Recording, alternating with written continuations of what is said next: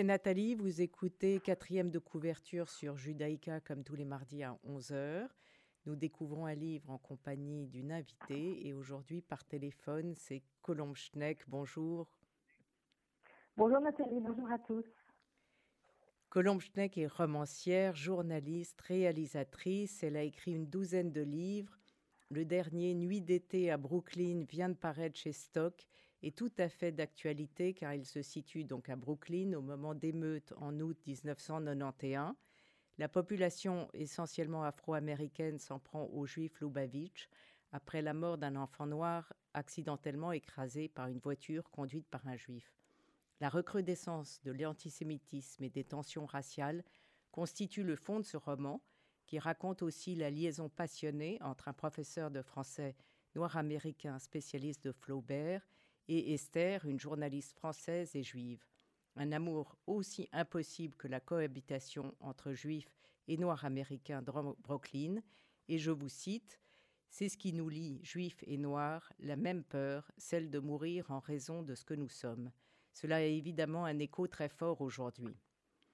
Mais vous êtes ici pour parler de Némésis, le dernier roman de Philip Roth sorti en 2012 qui est aussi d'actualité puisqu'il s'agit d'un virus contagieux, la polio, dont personne ne connaissait les causes et qui a décimé la population, surtout chez les enfants. Cela se, passe en 1944 à Newark. Est-ce pour cela que vous avez choisi ce livre, Colombe Schneck oui, bien sûr. Euh, il y a une résonance forte avec ce qui se passe aujourd'hui, euh, puisque c'est une histoire euh, d'épidémie. Et c'est aussi une réponse à une des réflexions qu'on a eues, qu'on a beaucoup entendues au, début de l'épidémie, c'est pourquoi ça arrive maintenant? Et tout le monde cherchait des explications. Est-ce que ça arrive maintenant parce que la terre brûle, parce que euh, on se comporte trop mal avec notre terre, parce que la crise fait que c'est le moment où cela doit arriver? On cherche une explication désespérément parce qu'une explication, bien sûr, rassure, nous permettrait de croire euh, euh, quelque chose de rassurant dans une explication. Il y a, il y a une espèce de bouc émissaire. Et avec Némésis, Philippe Roth nous, nous, répond que non. Il n'y a pas d'explication. Il y a juste la malchance. Euh, et c'est une des phrases très fortes de, de Némésis. Euh, c'est la fin euh, du livre. Euh, il rappelle que voilà cette évidence forte qu'on refuse toujours. C'est la malchance. Euh, alors, je vais. Euh, alors, excusez-moi, c'est parce qu'en fait, moi, j'ai. Je pensais qu'on allait parler du livre de, la tâche de Philippe Roth et de Némésis. Donc, j'ai ouvert la tâche devant moi et je n'ai pas ouvert Némésis. Donc, si vous prenez une seconde, j'ai plein de livres devant moi et je vais essayer de retrouver cette situation de euh, Némésis. Ben, pendant ce temps-là, je vais faire le. Pardon, pendant ce temps-là, je vais faire le résumé. Comme ça, euh, les auditeurs vont, vont savoir de quoi on parle et surtout avoir envie de l'acheter. Euh, pendant l'été, donc 1944, une épidémie de polio sévit à Newark de près de 450 000 habitants. D'abord épargné, le quartier juif connaît ses premiers malades, puis la propagation de l'épidémie. Le héros, Boki Cantor, a 23 ans, il est vigoureux, très athlétique, directeur du terrain de sport, continue à accueillir les enfants et fait face avec courage à l'apparition des premiers cas, des premiers morts, au deuil et à la douleur des familles. Cantor veut bien faire, être un bon garçon, accomplir son devoir, d'autant plus qu'il se sent coupable de ne pas être au front avec ses camarades engagés dans les combats en Europe à cause de sa mauvaise vue. Déchiré entre la nécessité d'accomplir son devoir et l'envie de vivre une belle, belle, vie prometteuse avec sa jolie et riche fiancée, Bucky se trouve pris au piège de son orgueil, écrasé par une responsabilité qu'il ne peut s'empêcher de s'attribuer quand il ne s'en prend pas directement à Dieu il ne supporte pas de ne pas pouvoir sauver les enfants. Il dit Je voulais aider les gosses à devenir forts, et au lieu de cela, je, les ai, je leur ai fait un mal irrévocable. Rien ne peut apaiser ces tournants. Euh, même le, docteur Steinberg, son beau-père, essaie de, essaie de, de l'en tirer. Il dit Nous avons tous une conscience mais la conscience est quelque chose de précieux. Mais si elle commence à vous faire croire que vous êtes coupable de tout ce qui dépasse largement le champ de vos responsabilités, ça ne va pas. Or, Cantor ne peut pas accepter cette tragédie, il doit se sentir coupable. Il faut qu'il convertisse la tragédie en culpabilité. Comme vous disiez, il faut qu'il trouve une nécessité à ce qui se passe. Et c'est effectivement une tragédie qui court au désastre, comme toutes les tragédies. Oui. Serions-nous coupables de ce fléau? Et cette culpabilité qui est inutile, cette tragédie qui n'est pas nécessaire, elle court à travers tout ce roman. et, et Cantor va faire lui-même son propre malheur. Il y a le propre malheur qui arrive de façon accidentelle, comme il arrive, euh, comme arrive cette euh, épidémie de, tuberculose ou comme est arrivée euh, cette épidémie de coronavirus dans le monde, c'est un accident. Et puis y a ces, ces tragédies dont nous sommes responsables parce que nous voulons absolument trouver une explication et on en serait l'explication. Ce serait notre faute. Nous, êtres humains, on aurait mal agi. Bien sûr, on a mal agi. Bien sûr, on a mal agi avec la Terre. Mais Philippe Roth nous répond de façon plus subtile euh, que peut-être que chacun euh, euh, se croit au centre du monde. On se croit, oui, cet orgueil démesuré qui est de Cantor, mais qui est celui de beaucoup d'entre nous, de croire qu'on est qu'on serait responsable de nos vies et de ce qui arrive autour de nous. c'est l'orgueil démesuré, parce que bien sûr que nous, on est, nous sommes des, des êtres minuscules, euh, nous sommes des, fourmis, euh, nous ne sommes pas grand-chose, même si nous pouvons agir euh, à, notre, propre mesure. Mais agir à la mesure d'une épidémie, une tragédie, non, notre action ne peut être que, minuscule. C'est pour ça que ce livre est, un, voilà, est, un, est un grand roman et comme beaucoup de, livres de Philippe Roth, il répond de façon très juste à nos inquiétudes, à nos angoisses, à nos peurs. Euh, et que comme beaucoup de grands romanciers, il y a toujours une sorte de prémonition euh, dans les romans de Philippe Roth, c'est-à-dire qu'il euh, nous annonce ce qui va arriver.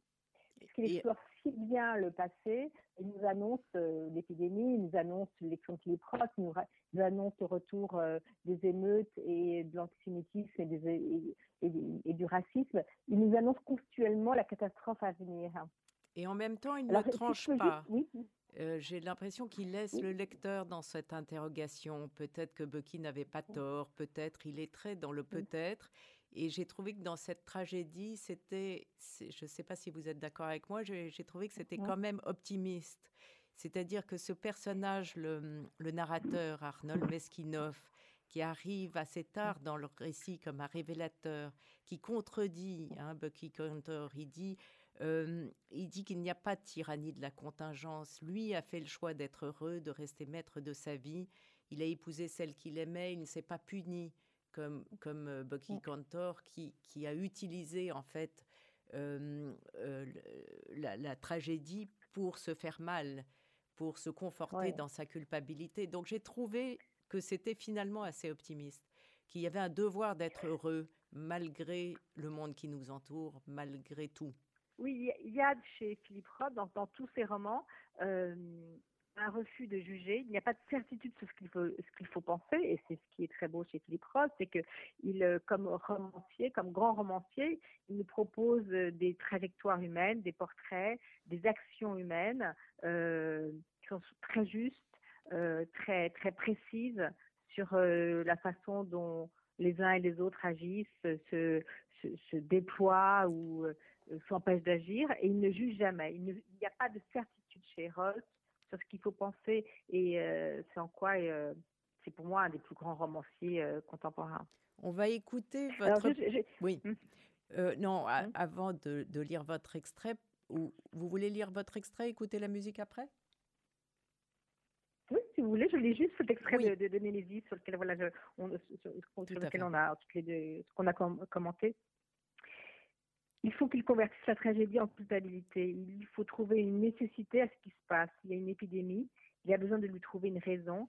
Il faut qu'il se demande pourquoi, pourquoi, pourquoi, que ce soit gratuit, contingent, absurde et tragique, ne saurait le satisfaire. Voilà, on, euh, est vraiment là au, cœur voilà de la réflexion euh, euh, de, de, Philippe Roth. Absolument trouver un coupable là où il n'y en a pas.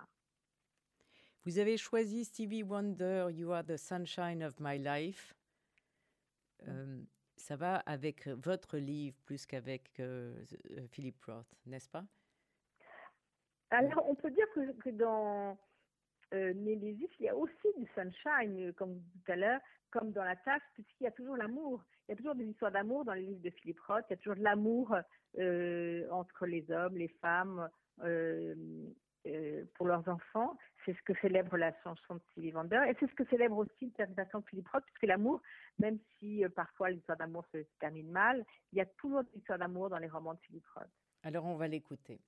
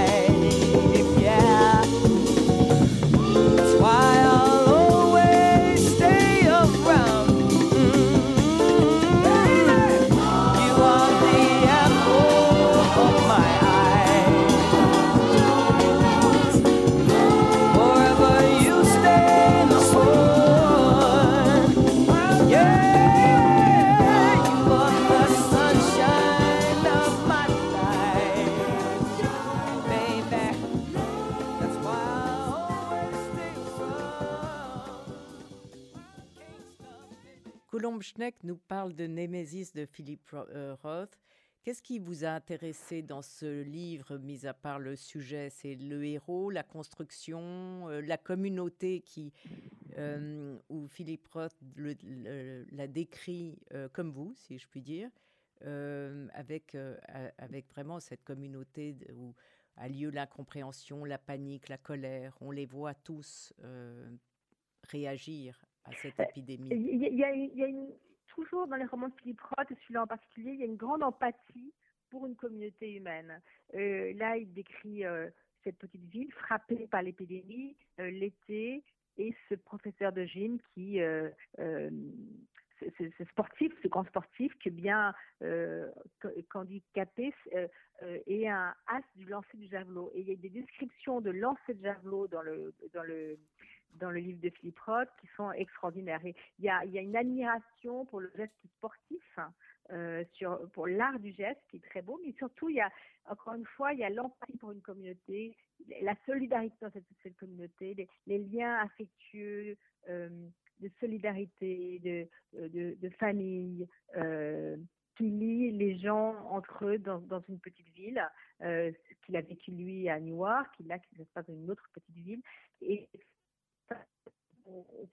ou euh, en particulier dans, dans, dans, ce roman euh, de Philippe Roth qu'on retrouve euh, dans d'autres romans du, du, romancier américain. Je vais, je vais lire cet extrait dont vous parlez qui, il faut dire, est absolument fantastique et il est écrit, on est dans, c'est son élève qui raconte. Hein. quand nous sommes arrivés, le terrain était vide et M. Cantor nous a rassemblés le long de la ligne de touche Et là, il nous, a, laissé examiner le javelot, le sous-peser, une mince barre métallique pesant un peu plus de 800 grammes et mesurant environ 2 mètres 50. Il nous montra les différentes façons dont on pouvait tenir la corde de prise et ensuite sa préférée. Puis il nous expliqua un peu l'origine du javelot. Je, je, saute un peu. Euh, pour un certain nombre d'exercices, il se servit du javelot comme d'un bâton d'étirement avec rotation du corps dans un sens dans l'autre, en le tenant à l'équilibre, tel un joug sur ses épaules, tandis qu'il s'agenouillait, s'accroupissait, réalisait des fentes, puis se relevait et bien droit dans ses jambes faisait pivoter son torse. Et on sent dans tout ce passage qui dure trois pages l'admiration incroyable de l'élève pour son maître. Euh, voilà. Oui, c'est une. Euh, d'abord, il y, a le côté magnifique de l'exploit sportif, du geste très bien fait, très précis. Euh, euh, il y a une admiration, on sent chez Philippe Roth, mais on a beaucoup de, de, situations entre guillemets matérielles ou artisanales. je, je me souviens de passage de Philippe Roth où il raconte par exemple la craie des vaches dans la pastorale américaine. C'est des passages somptueux sur, a priori, un geste qui mal regardé ou négligé, c'est euh, le, soin qu'on donne aux vaches. Il n'y euh, a pas chez. Euh, Philippe Roth ne néglige rien. En tout cas, il, ne méprise pas et au contraire, il admire la technique, l'artisanat, euh, qu'il soit celui de la fabrique de, gants dans la pastorale américaine, par exemple, la façon dont il raconte la, fabrique de gants dans une usine dans les années 50 euh, dans le Jersey. C'est des passages qui sont admirables et on sent l'admiration qu'il a pour le geste technique, entre guillemets, qui parfois est négligé par les intellectuels. Lui, au contraire, euh, euh, n'est pas dans l'origine des idées, il l'est aussi, mais il est aussi dans l'admiration pour le geste. Et c'est une, c'est une des raisons de plus qui vous font admirer et aimer Philippe Roth. C'est un modèle. pour, Oh bien sûr, c'est un modèle. Je veux que quand j'écrivais Unité à Brooklyn, j'avais beaucoup de mal à écrire et, euh, je revenais souvent à Philippe Roth. Philippe Roth est mort pendant l'écriture du roman. Je pensais à lui, la façon dont il travaillait, les, les 8 heures par jour euh, sur lesquelles il, était sur son ordinateur pour écrire. Et je me disais il est là derrière moi il pense que je travaille pas assez. Donc j'avais son ombre sur moi qui disait les colombes qui travaillent pas assez. Concentre-toi vas-y sois plus précise dans ce que tu fais. Euh, ne néglige aucune information. Recherche parce que Philippe Roth c'était quelqu'un aussi qui faisait beaucoup de recherches pour ses livres il nous fait découvrir des mondes euh, par exemple, cette épidémie de, tuberculose, il a enquêté sur cette épidémie de tuberculose, ce n'est pas, une fiction. Euh, quand il écrit euh, La tâche, une histoire des Noirs aux États-Unis. Par exemple, il raconte de façon très précise la façon dont fonctionne l'école ségrégée dans le Jersey dans les années, dans les années jusqu'aux années 1947. Il le raconte. Donc, c'est quelqu'un qui ne néglige pas l'enquête et, et et donc, je, l'entendais derrière moi qui m'engueulait, qui me disait, mais il faut plus travailler, Colombe, travaille plus, il faut euh, apprendre encore, euh, il faut que tu saches tout, et une fois que tu sauras tout, tu pourras t'en débarrasser, tu pourras écrire ton roman, mais il faut que, voilà, euh, attache-toi à ton bureau 8 heures par jour pour y arriver, c'est ce que je tentais de faire quand, quand j'écrivais mon roman. Et vous aviez lu la tâche avant, pendant, après? Oh, bien sûr. Alors, c'est un roman que j'ai lu, je dirais à sa sortie. Et euh, et j'étais euh, voilà en admiration euh, de, devant le livre, devant d'abord avec la fabrication hein, de ce livre, la façon dont il est construit, mais aussi ce qu'il veut dire et, le courage qu'il a quand il écrit le livre. Je crois que le livre est publié en 2000 ou 2001. on est en pleine ce qu'on appelle le politiquement correct, ce qu'on peut dire, ce qu'on ne peut pas dire. et il va renverser le propos c'est l'histoire, je vous le rappelle, si on a le temps, c'est l'histoire d'un jeune homme euh, noir, né dans une famille euh, du New Jersey, très bon élève, champion de boxe. Là, c'est pas un lanceur de javelot, c'est un champion oui, Il a une grande admiration pour les athlètes quand même. Oui, oui. Euh, parce qu'il est, il est tellement soumis au racisme, enfin, il est tellement, pas soumis, mais il, il, il, refuse de se soumettre à ce racisme. il en souffre tellement euh, de ce, euh, du racisme qui, qui, frappe un jeune, euh, un jeune homme noir dans, dans l'Amérique des années, dans les années 40. Qui, et, et c'est pas ce qu'il fait, c'est une histoire, c'est ce que d'autres jeunes noirs vont faire d'ailleurs, c'est se déclarer comme blanc. Il a la peau claire, il peut passer pour un blanc, il se déclare pour, comme blanc. Et il va le payer à un prix très fort, puisqu'il va rompre avec sa famille, rompre avec ses passés. on sait que c'est impossible de rompre avec, ses passés, la famille. Mais il va le faire de façon très, très violente et, il ne plus jamais être rejeté par sa mère qu'il adore. Euh, mais un jour, alors qu'il est professeur de littérature classique, euh, il s'énerve, il s'est fait passer pour juif dans une université euh, euh, il est professeur, il s'est passé pour juif et il, se plaint de l'absence de 12 élèves qui ne viennent pas au cours. Euh, et euh, il a une, il est très de spook, ce qu'on pourrait traduire de, de fantôme, mais qui est aussi une injure raciale s'il ne sait pas, et il va être exclu de l'université pour cette raison-là. Et, Philippe Roth s'attaque à ce vocabulaire, à, à ce faux combat pour lui, qui est de s'attaquer au vocabulaire, euh, alors que le combat, il n'est pas là, il n'est pas dans le vocabulaire, c'est un, combat qui peut être secondaire. Le combat, c'est ce qui se passe dans les rues américaines. Euh, euh, et ça, Philippe Roth s'y attaque de façon assez frontale. c'est un livre très courageux que, j'admire beaucoup. Je reviens une minute à votre livre Nuit d'été à Brooklyn, parce que vous, avez réussi à mêler euh, un fait divers d'antisémitisme avec une histoire d'amour passionnel euh, faite aussi entre un juif, euh, une juive française et un, noir américain. Et, on est dans la même atmosphère, j'ai trouvé, que Philippe Roth, sincèrement. Oui, merci. le roman est, basé sur une histoire personnel. Je n'ai pas vécu une seule d'amour entre, avec euh, un intellectuel noir euh, comme euh, Esther. Mais quand j'arrive à New York comme 1991, comme jeune journaliste, donc je suis cette jeune femme blanche, bourgeoise, juive, qui arrive à New York, qui ne connaît rien de la situation des Noirs américains. J'ai étudié, donc je, je connais l'histoire de la ségrégation, mais je, je, l'ai lu droit civique, mais je connais rien. Je pense que ça est terminé. Et je me rends compte que ça n'est pas terminé, au contraire, que la ségrégation existe toujours. Et je me souviens encore de ce jeune homme noir avec qui j'ai rendez-vous, qui travaille dans l'édition, qui est diplômé dans une grande université, qui est habillé en costume et qui me dit j'arrive en retard, je ne peux pas courir dans la rue. Si je cours dans une rue de New York, je sais que je me suis arrêtée dans la bombe par la police et pour moi c'est trop dangereux. Un noir au Annapolis euh, est, est en danger de mort. Et c'est comme ça que je découvre ce que ça signifie d'être noir aux États-Unis. Euh, et souvent, parfois j'ai cette question pourquoi une jeune une femme blanche juive comme moi va s'intéresser à la situation des Noirs américains Et je pense que euh, cette phrase de Franck Fanon euh, qui disait à propos de l'antisémitisme noir, qui répondait mais euh, quand vous entendez du mal d'un juif, écoutez parce qu'on parle de vous. moi, je pourrais inverser, j'aimerais qu'on inverse et qu'on dit, nous juifs, quand on entend du mal d'un noir, retournez-vous, écoutez, parce qu'on parle de nous. il y a une grande histoire commune entre noirs et juifs aux États-Unis, une, une, sorte de lutte commune. Et c'est malheureusement à la fin des années 60 pour différentes raisons qui s'est terminé et qu'on retrouve, je crois, aujourd'hui. J'ai l'impression qu'aujourd'hui, aux États-Unis, euh, dans les manifestations, disons, euh, les blancs libéraux euh, juifs, en particulier, mais il n'y a pas que, manifestent à côté des noirs. Ils comprennent que c'est une lutte qui doit être commune. Et on l'a bien vu avec l'élection de Trump cet hiver, alors que le quartier de Crown Heights, qui se situe vraiment au ville des Noirs et des Blancs, et des Blancs sont des Lubavitch euh, ensemble, qui s'était calmé depuis les émeutes de 91, dans lequel il y a eu un apaisement.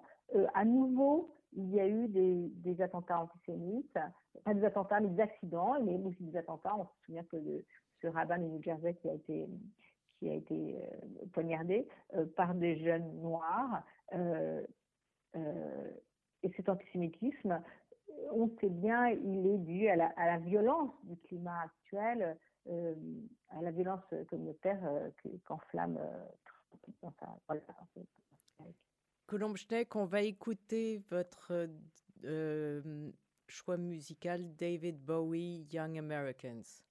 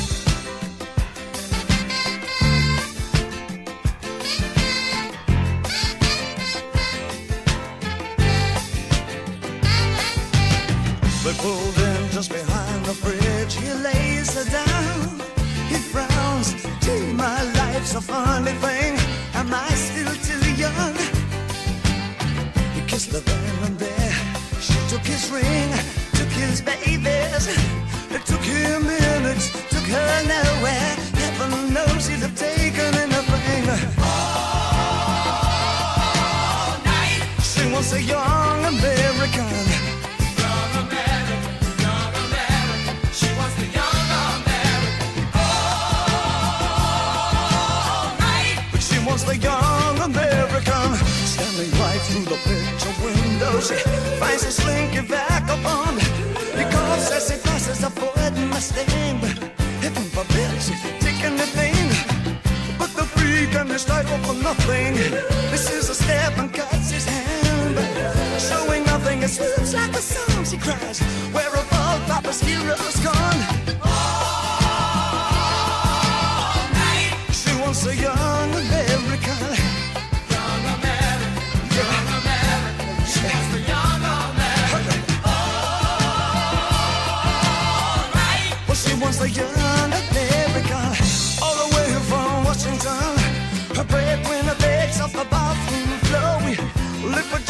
20 years.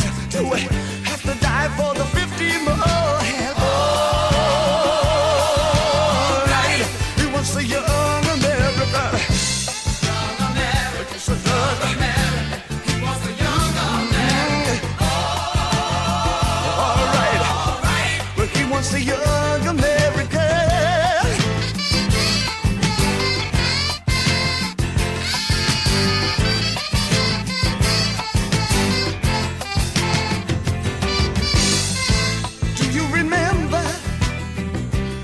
President Nixon.